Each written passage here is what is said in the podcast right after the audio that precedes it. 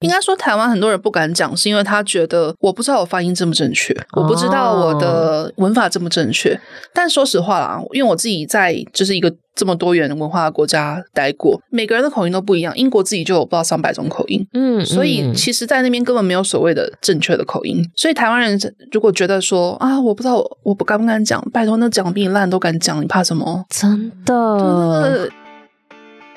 欢迎收听青春通识课。陪大学生一起找方向。本节目由一零四人力银行企划制作。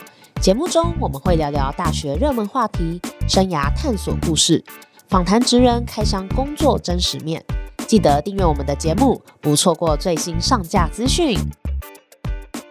Hello，大家好，我是 Phoebe。不知道解封之后，大家开始出国了吗？我自己一月份的时候已经冲去菲律宾了。那我们今天这一集就要来聊聊大学时期各种可以出国的方式。那为什么我们现在四月而已，为什么就要现在聊呢？因为暑假的机票或活动都是要趁现在开始关注，现在开始买。所以听完这集，如果你有心动想要出国，或是报名任何活动，就马上行动吧。那我们今天也是邀请到我们工作的小伙伴们，一起来聊聊自己大学的时期，或者是之后出社会的时期，有没有一些不同的出国的方式？那我们欢迎今天的来宾，首先欢迎 Moira。嗨，大家好，我是 Moira。那再来欢迎 Minzy。嗨，大家好，我是 Minzy。啊，还有 Lily。Hello，大家好，我是 Lily。好，那因为之前节目中他们有出现过嘛，简单介绍就是他们就是我们现在一零四负责校园相关业务的同事们。首先呢，就要来聊聊大家大学时期有尝试过哪些出国的方式呢？我自己的话是，我很常自助旅行，就是一个人或跟朋友自助旅行。那或者是我很。常参加学校会办一些免费的交流团，然后就会带着你，就你可能只要交几千块，然后机票住宿都有人出的那种交流团。那或是说我之前暑期的时候也有在美国 UCLA 修过暑期课程，那个是可以抵学分的。等一下也会跟大家分享。那想问问看，Moira，你之前有没有一些比较特别的出国的方式呢？我自己的话，比较特别的话，我高二的时候曾经有去美国游学。哦，游学两个月，然后是在 LA，哼哼，好像也是 UCLA。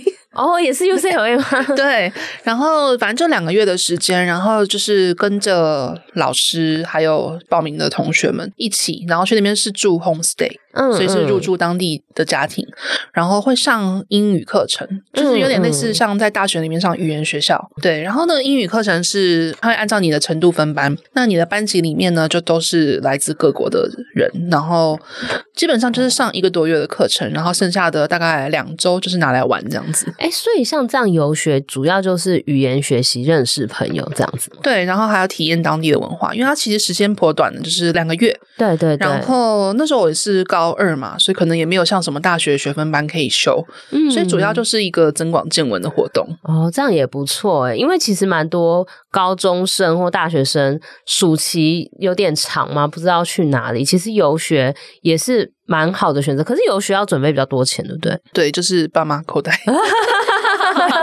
这个就是哎，我我可以提供另外一个没有钱的方式 哦。好，请说。就是我后来自己出社会之后，然后没什么钱，然后可是我那时候也很想要再出国去体验。对，但是留学那时候我就比较没有考虑，一个是不知道考不考得上，对对对。第二个就是留学的费用实在是太高昂了，嗯嗯。所以后来我就是决定用 working holiday，就是打工度假的方式出去。啊。然后我后来就是有抽到签证，然后我去英国待了两年。嗯。嗯嗯，然后有成功的在当地 survive，然后也有成功的环欧，然后再回来，算是很很棒的一段体验，很赞诶。说到打工度假 working holiday，Lily 也有过这个经验，对不对？对，我是在我大二升大三的时候去美国打工度假，就跟 Moira 不一样，他是去欧洲的英国嘛，那我是去美国。对，然后其实我觉得，呃，我们这个打工度假的计划又跟就是大家常见的，比如说你可以一年两年去什么国家打工度假那个计划划又不太一样，因为你去美国的话，就我所知啊，这个计划是只有学生身份你可以报名参加哦。对，所以其实你通常会去美国的人，同一批或同梯的人，可能都是比如说大一、大二、大三、大四的人都有这样子。然后他的条件就是你只要有大学的就学中的学籍，你就可以报名这个打工度假的一个计划。你是说美国的打工度假都是这样，还是你们代办的单位是这样子？就我所知，去美国的应该都会是需要学生身份，但我不太确定现在有没有改变。哦、但我那时候大概三年前吗？三年多前大概是这样子。哦，对，因为其实每个国家打工度假的签证，它的期限就是它的一些规定不太一样。比如说，有些国家是规定三十岁以下，有些国家可能就是你要学生身份才可以。所以这个大家也可能也可以留意一下。其实 Working Holiday 也是一个有一阵子很流行，就大家去澳洲淘金啊。然后这两年多因为疫情，所以很多大学生到现在可能是没有出国过的。嗯，对，所以应该也是跃跃欲试。那等一下也期待听更多 Lily 的分享。好，那再来 Minzy，你之前有没有什么就大学的时候有一些特别的出国经验吗？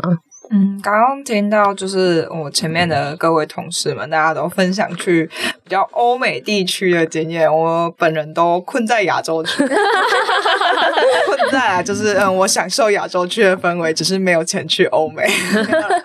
就是嗯，我在大二左右的时候，然后我们那时候很神奇的是，我报名了职训中心的一个去。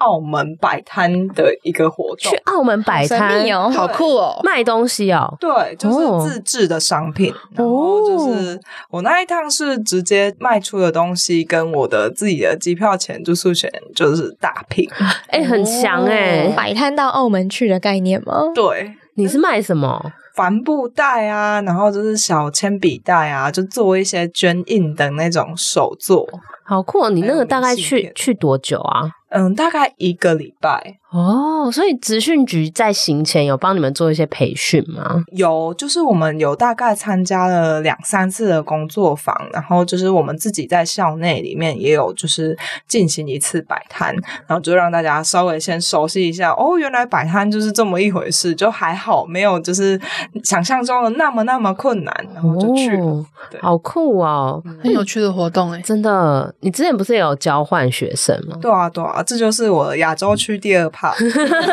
第二趴，对，然后就我那时候交换学生，是因为就是卡着说，啊，我英文好像没有很优诶，那不然我就去中国好了，就是又近，然后一样也可以体会一下交换的那种不一样的风俗民。对对，然后我就去了大家现在一听到就很畏惧的城市——武汉大学。哦，就是肃然起敬的一个城市，有名的城市，赫赫有名。但就是听说武汉大学的樱花好像是很有名的，只是我去的时节刚好都没有遇到。我是嗯九月出发，然后一月回来，哦，就去一个学期这样子。是的，是的。所以你去那边也是上你跟你本科系一样的课吗？完全不一样哦，所以是可以随便选，是不是？嗯，我那时候呢，因为我是听到我系上的朋友，他就是。去了清华大学，然后我们本科是参旅系嘛，嗯嗯，好像是选传播系吧，然后我就想说，哦，可以这样选哦，那我也要这样选，然后我就也选了传播系，哎、欸，很酷哎、欸，就是等于说你可以有异国体验，又可以去学一个你不一样的领域，没错。讲到亚洲区啊，就是我的交流团也都是亚洲区的 交流团，就是之前我们学校师大有办一个叫孔子行教，它是一个。其其实也办蛮多年的活动，它主要就是跟中国那边的大学生，很多有名的大学，重庆大学、清华大学、复旦大学等等，他们那边的大学生跟师大的学生一起合作。那他们会先来我们这边，跟我们一起去偏乡教小朋友，教一个礼拜，然后他们回去。一个礼拜之后，我们再去他们那里，然后也是去他们那边的偏乡，他们叫支援教育，但其实就是到偏乡教小朋友，就还蛮有趣的。因为我们就会跟中国大学生有真的很深入的交流，然后一起准备教案。我们那个时候教国文吧，就用那个千里之外的歌词来教譬喻法，里面有哪些修辞啊什么。然后其实小朋友蛮有感。然后还有放一些，就有教多元文化，就有放一个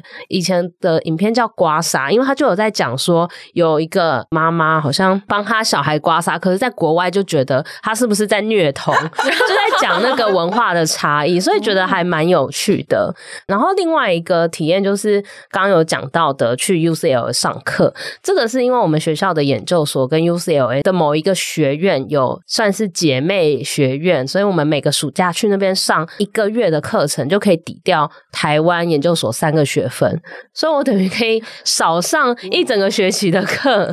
然后到那边其实也比较好过一点，就是当然基本英文能力要有，可是其实你很多是团体报告啊，然后你看 paper 什么也就不会那么硬啦，然后又可以去玩，但那个也是费用有一点不菲，因为它并不是像交换是交自己学校的学费，你是要另外准备一笔美国那边的大学的学费，还有住宿费什么这样，所以他们是以学分计算那个费用吗？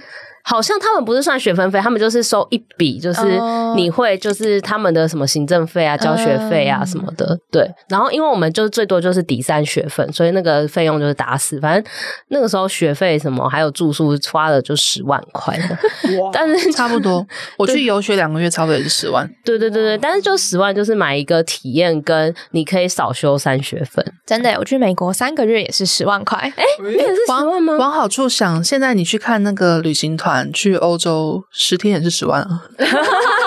哎、欸，我们去更久，突然觉得好划算。欸、可是你不是打工，为什么还要付钱？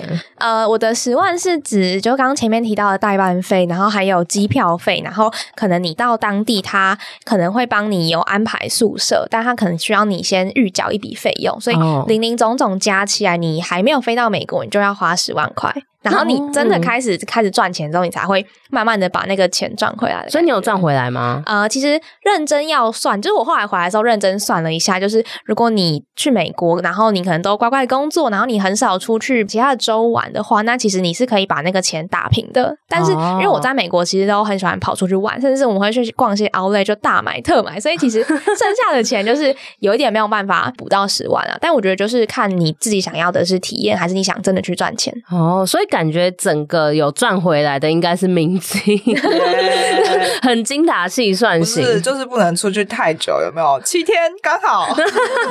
所以我我打工度假也是有赚回来啦。哦，你打工度假有赚回来？哦，你两年嘛，但是我后来花在环欧了。哦，对，对啦，就是有有都都时间时间 对各有取舍，所以其实刚刚就是都有分享到大家各种不同的出国的体验，就是除了你自发性的去自助旅行之外，还有什么职训局啊、打工度假啊，或者是说学校有配合的一些活动或课程，大家都可以去试试看。那想问大家在。这个过程在异地啊，不同的文化环境，有没有发生什么好玩的事情呢？想先问某一吧。哇，我那太多了。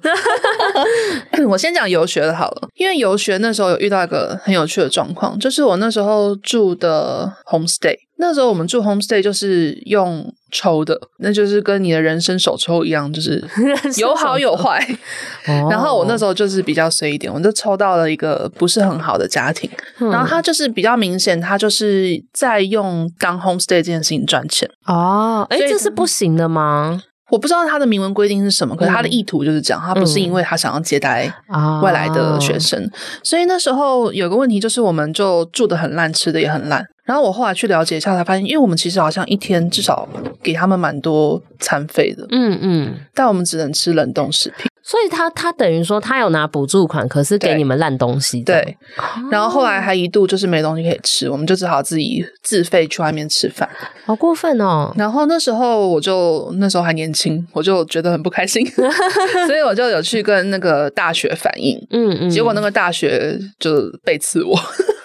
他就直接跟那个红爸讲说：“哎、你那个住在你家的学生投诉你哦，好过分哦！”然后红爸就大发雷霆，所以那次还蛮恐怖的。哈，那这样不是很尴尬？你后来有搬出去吗？呃，算是有，但是那时候已经其实最后快结束了，快结束了。哦、后来是因为我我家就是有住在 LA 的我们认识的人，嗯嗯，就是一个我的干舅舅，然后他那时候就听到这件事情，然后他就来接我去他家住了一两天。哦，哈，对啊，那其实蛮危险的，很危险，因为你一个小朋友，然后在那边没有人照顾，然后他又对你已经有有那个产生敌意了。对啊，这就是那时候的一个 比较让我印象深刻的体验。但是其他部分像是上课或者是出去玩都很赞。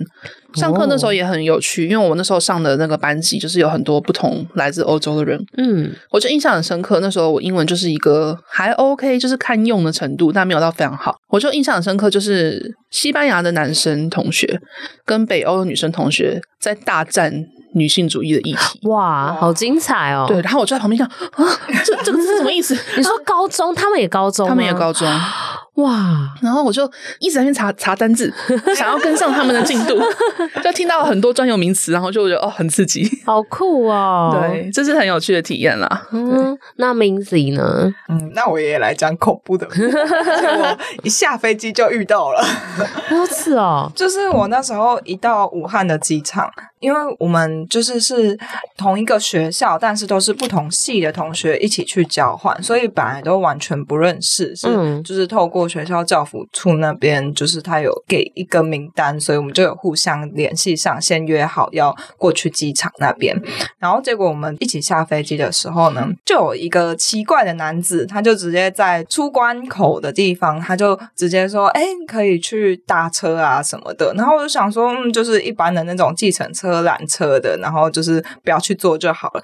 然后他就开始威胁哦，他就说：“哎，你们知道就是现在外面的时间。”啊就是这个时间都拦不到车的，然后就是你们只有我这班可以坐了，然后什么的，然后还就是跟着一路哦，因为他那个出关口在二楼，然后他跟到一楼，然后跟超久的，然后就一直说服，然后本来还觉得没有很不对，但他一直这样说服，我就觉得越来越不对，对，然后就拦住旁边的我们的朋友，因为就是那另外的我们是三位另外一起的，然后他们就想说啊，不然就坐一下好了，也没关系。然后就想说很怪，然后结果在楼下突然看到一个公安，我就问他说：“请问机场的计程车搭乘区在哪里？”然后说。就旁边外面两条街看到了吗？那两排通通都是 在等的计程车。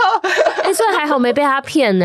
对，然后我就真的是听到当下，我就觉得很生气。然后我我就直接拉着其他三个人，然后说：“走，我们不甩他，我们就直接去搭那个计程车。”结果到后来，我们到了房间之后就，就就是有遇到其他也是台湾来的留学生嘛。然后我就问他们说：“你们搭什么过来的？”他们就说他们搭的是那个黑车来，然后。一问那个价钱是我们两倍，哇，真的很黑耶，哦，超可怕！而且重点是，如果他再去不同的地方把它卖掉，你也没办法。就直接过来就 goodbye 了。哎、欸，真的哎，因为我我觉得通常都是下了机场，你第一个面对就是交通，因为如果没有帮你弄好接驳车专车，很容易就是很多国家会有不同价目的，就是不同颜色的计程车是不同的钱啊，或者是有一些就会遇到这种黑心的，真的要小心哎，真的很可怕。那我再补充一点，就是呃，我们除了机场之外，就是中间有去其他的城市，然后我们就有搭火车。过去那一样也是，就是跟台湾一样会有那种，哎、欸，小姐要不要搭车啊 的那种文化。可是他们会直接上手抓你，我有个同学被抓到淤青，哎，超可怕。这个在欧洲也会。对啊，就是就是台湾真的是一个治安非常好的地方，必须承认。出门要小心。对，欧洲是很多强迫消费、强迫推销。然后我在欧洲遇过非常多神秘的，譬如说被偷啊，被那个吉普赛人围住啊，然后或是被骗啊，都有。真的，真的都是很很酷的体验，哦，好可怕。那 Lily，你有没有一些好玩的？刚刚听的都好可怕，好玩的吗？就先讲工作上好了，因为其实刚刚讲我是打工度假嘛，然后我的雇主是一个超市的公司，这样对，对。然后他其实在美国的东边跟东南边有超多分店。哦、然后我记得我们那时候我去的那个超市叫做四五三，它编号已经到四五三那个程度，它、哦、是它是依照编号当店名。对对对。然后因为我其实就是一个平常很爱看美剧的人，嗯、所以其实那时候知道我要去超市工作的时候，我就开始看了很多那种美国的一些。情境的那个情境的剧，就是有一些是真的是演在超市里面的那个工作的样貌这样。然后我看了就觉得说，哎、欸，好，至少我已经先帮自己打那个预防针了这样。然后我们那个超市它其实是在一个离海边很近，大概车程五分钟就到了。对，然后呃，我那时候很印象深刻，因为我是在有一区负责农产品区的，对，然后我就会那边走来走去，可能补货啊，或是有人叫住我要帮忙之类的。然后有一次去上班的时候，就看到说，哇，真的是有那种真的要去海边的，他们就穿着比基尼，或者是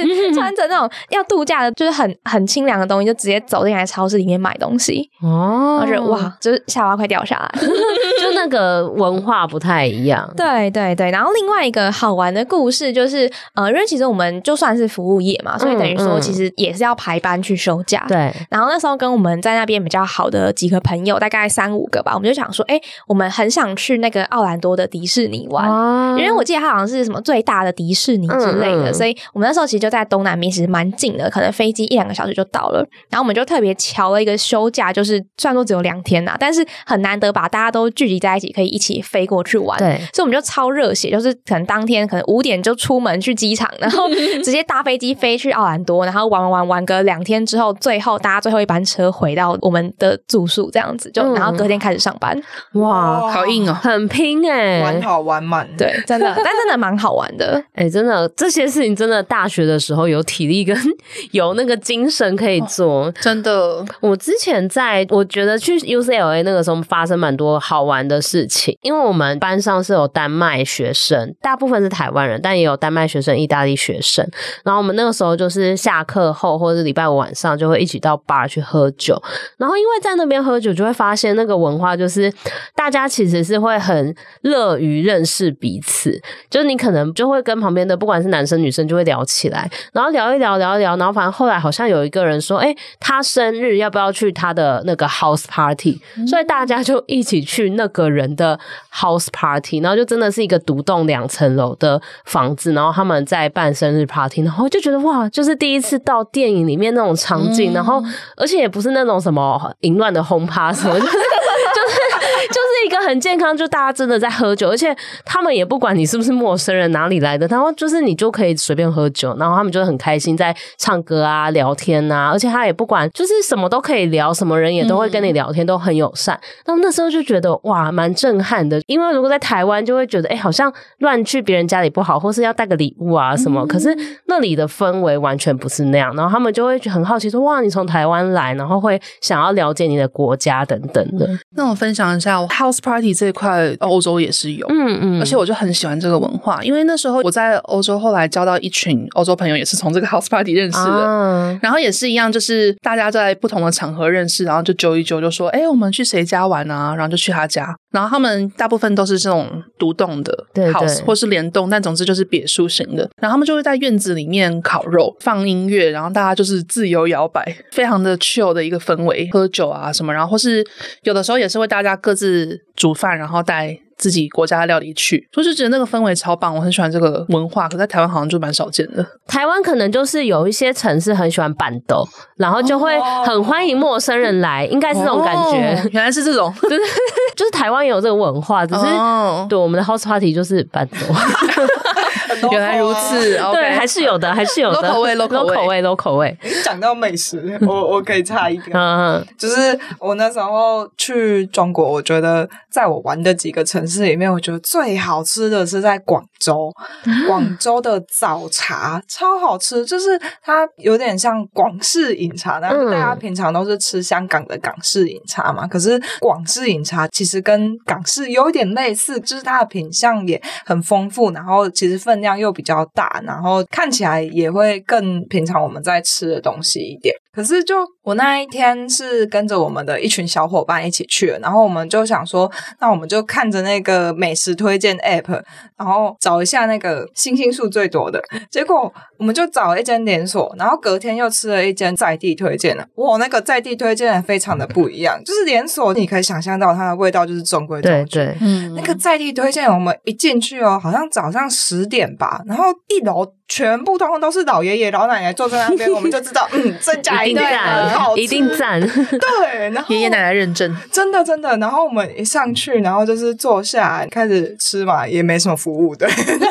但 是但是就是它的每一道菜都非常的新鲜，又好吃又美味，然后非常贴近台湾人的口味。然后我们整个叹为观止，但重点是价钱是那个连锁的一半。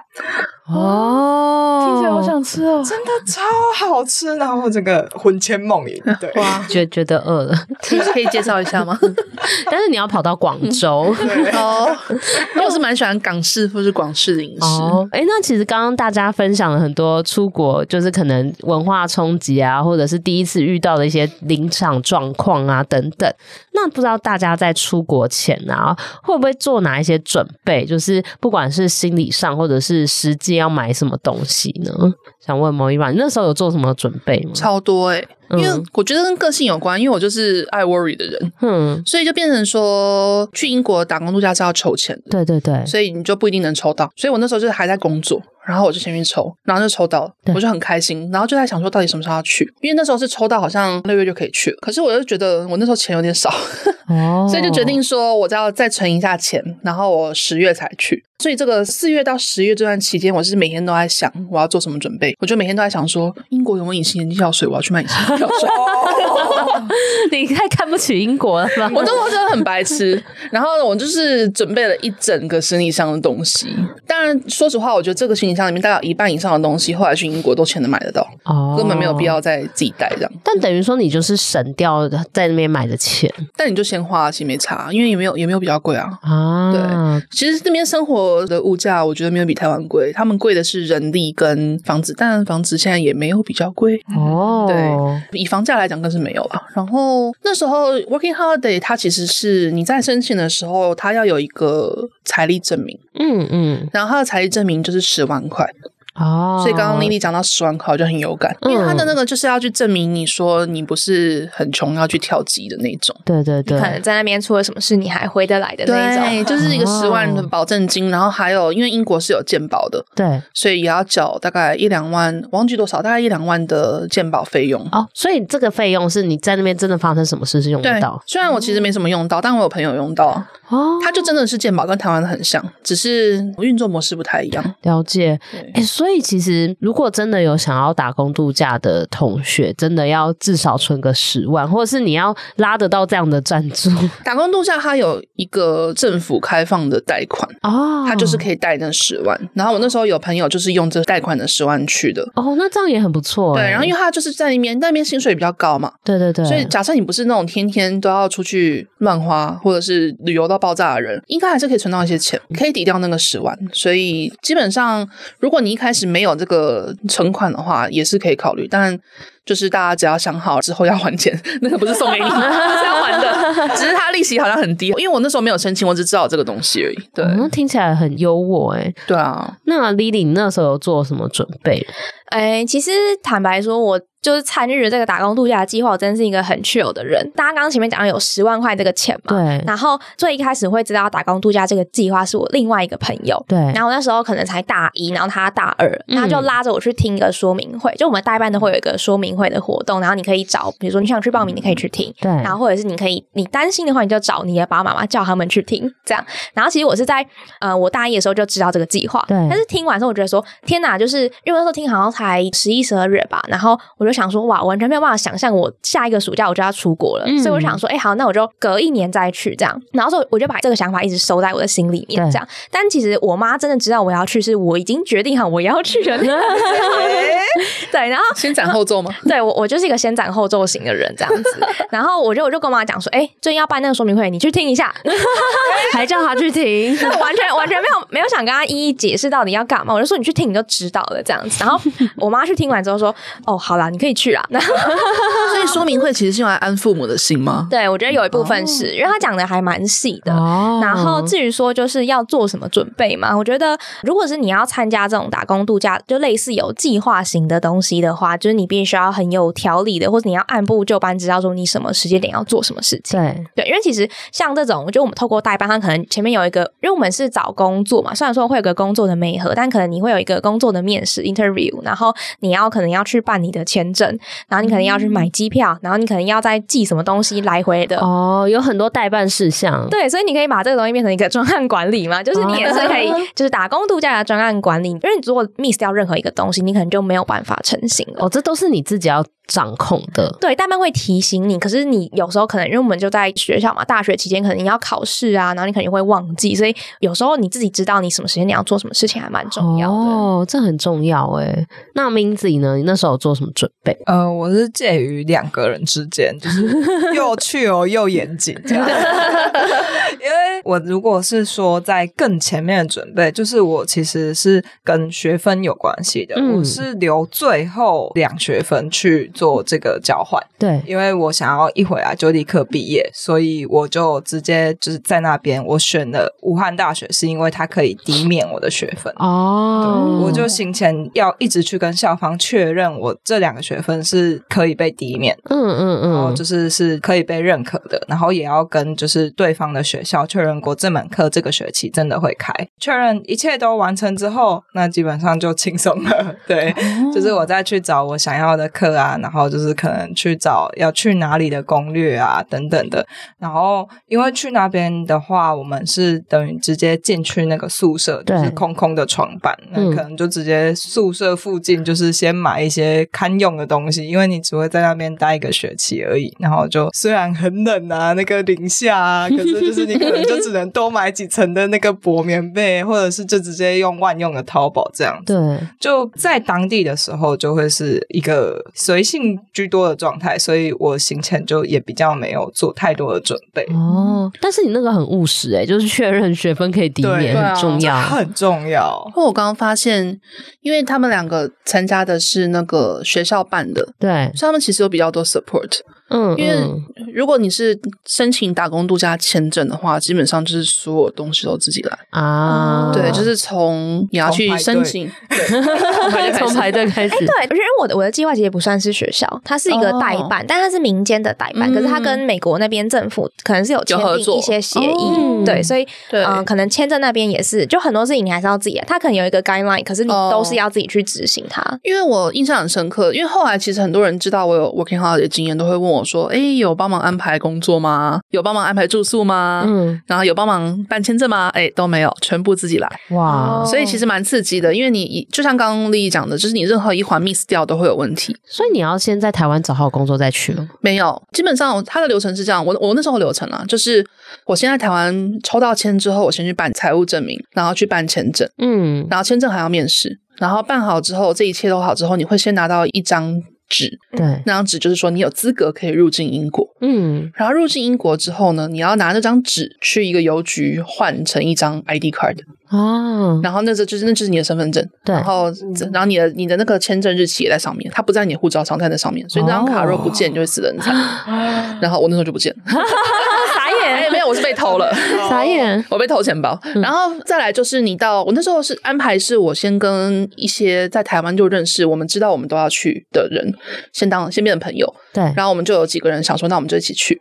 那我们一开始就先到伦敦，然后我们先在网络上面找那个 Airbnb 租了一个礼拜的住宿。嗯，那一个礼拜内我们就要找到长久的住宿，哦、然后同时也开始找工作。所以我差不多就是一个礼拜内找到住宿，然后一个月内找到工作。哎，那那真的哦，其实那个顺序要对，要先找到永久住宿，然后再找工作。因为你很多东西都要寄到住宿地点，哦，你没有住宿很可怕。然后工作的话，就是我们那时候是扫，因为我们也是做服务业嘛，然后就扫街式的发你的 CV 啊，可以这样子哦，就是每一间店看到他好像还行，你就走进去问他说：“你们有要真人吗？”哎，所以你不是在那种脸书社团上找？不是哦，因为那时候，呃，因为我去英国的时候算是很前面几届哦，那个时候还没有什么英国打工情报站这种。呃，有啦，呃，有，那时候已经有，可是资源上没有这么的集中哦。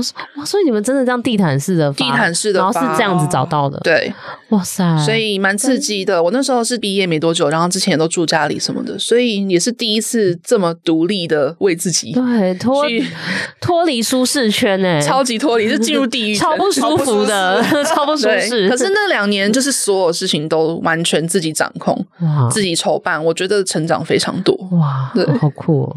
哎、欸，真的，那那我觉得 Mohira 那个是更高难度的，但是以以就是我这个学生专学生身份可以参加打工度假，好像比较轻松一点点，因为他其实会帮你媒合工作跟媒合住宿哦，嗯、就不用花那么多心思在这上面。对对，两大难点。对，因为等于说那个机构他就帮你谈好，比如说我我有哪些公司，我有哪些工作，啊、他就开一个超大列表给你看，然后跟他们各自的简章，嗯、就很像我们去去考大学，你会知道说他他那工作的那个 JD 是什么，然后他需要你什么时候以前到，然后什么时候以前走这样子，因为他可能会有一个，因为美国。暑假的话是旺季，他们有些人会希望说你在七月以前就可以到，嗯、但有些我们可能就那种大二同学可能会卡在你的期末考有点尴尬的时候，对，所以你可能要去很仔细的去研究说，那你这个工作适不适合你？他们有一些条件，或者是他的时间日期，你可不可以搭得上？哦，哎，所以如果听到这边，同学你是可能第一次出国，或是觉得自己可能还没办法这么高度的独立，或许可以找这种代办，就是有帮你媒合一些住宿啊，蛮适合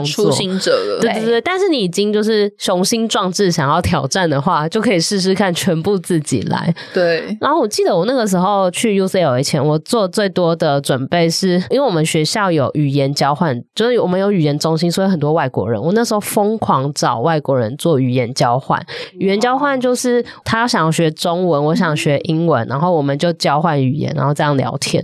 所以那时候也交蛮多外国朋友。然后而且我们学校那边是有一个语言中心的图书馆，你可以在上面贴语伴征求，然后下面就 就是电话，对对对对，剪很多你的电话，他就可以撕下来。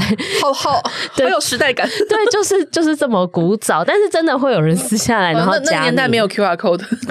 对 对。对，然后但我们也有很多那种什么语言交换社团啊，就可以认识也是在跟你同一个学校的外国人。所以那时候我做蛮多是练习口语，因为真的到课堂上，你很有可能会被点到，你要发表意见。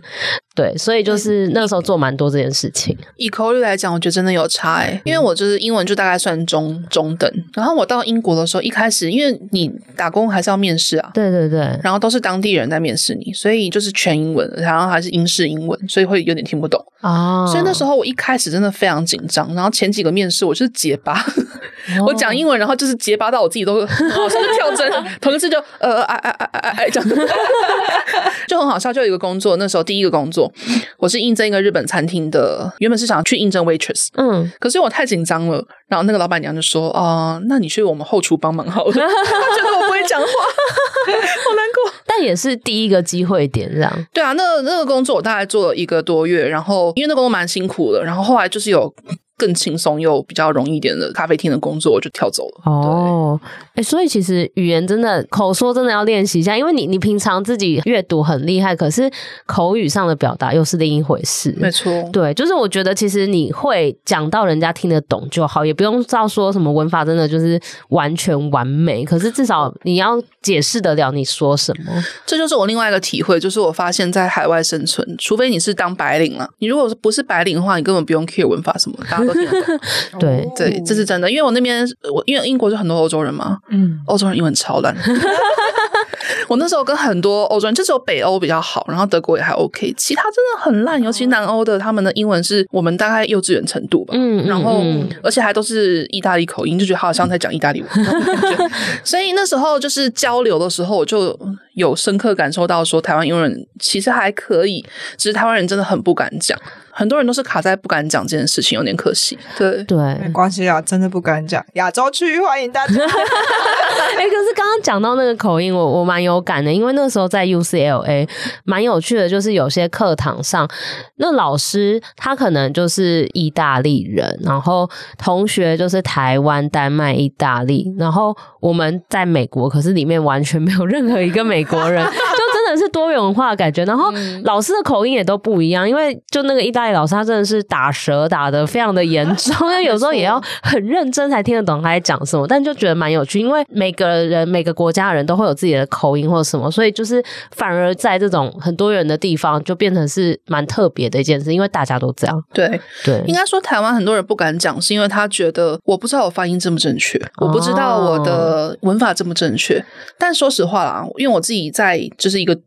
这么多元文化的国家待过，每个人的口音都不一样。英国自己就有不知道上百种口音，嗯，所以其实，在那边根本没有所谓的正确的口音。所以台湾人如果觉得说啊，我不知道我不敢不敢讲，拜托那讲比你烂都敢讲，你怕什么？真的，只会说。No no no yes yes yes，他都可以活下来了，你怕什么？真的，而且我们班上丹麦人很多，看起来就是没有读那些 paper，可是他们也是疯狂举手发言，也不也不怕人家笑他。但他发言发言，就是他会针对老师讲的什么，他发表他的意见，你听得出来，他其实没有看 paper，可是他也有他自己的想法，对，所以还是可以讨论的下去，很有自信。但是因为台湾人在那边，就每天晚上还围着桌子在那边开读书，哇 我就觉得好像真的太认真了，哦，而且很没有自信，我觉得。自信度差好多。对，我们可能已经念那么多，可能上课还不敢讲。可是他们是看起来就是没念，可是就很勇敢举手，一直发言这样子。他们是只要会二十分，他们就可以疯狂讲成八十分。对，台湾是八十分，然后把自己弄成二十分。对对对，大概这种感觉，没错。好有趣哦！哎、其实大家聊到蛮多一些文化差异，还有一些台湾人的特性。那听完这集啊，大家如果这个暑假有想要去出国啊，或者是出去玩玩、看看走走，都很欢迎可以参考这集，就是包含一些出国的准备啊。那也可以关注一些，比如说可能职辅组啊，或者是呃，也有一些打工度假啊，或者是有一些海外志工、海外实习的机会。那我们后续的集数也会邀请其他用不同方式来出国体验生活的学长姐来分享。那我们今天这集就到这边，大家下周见，拜拜，拜拜。谢谢你收听这集节目，好想知道你听完这集有什么想法哦。欢迎到 Apple Podcast 留言告诉我们，并打五星好评，或截图这集节目封面分享到线动，并 tag 我们的 IG。一零四 y o u t h，让我们知道你在探索自我、找方向的过程中有没有遇到什么问题。当然，你也可以敲完你想听的主题哦，你一定可以找到最适合自己的路。我们一起加油！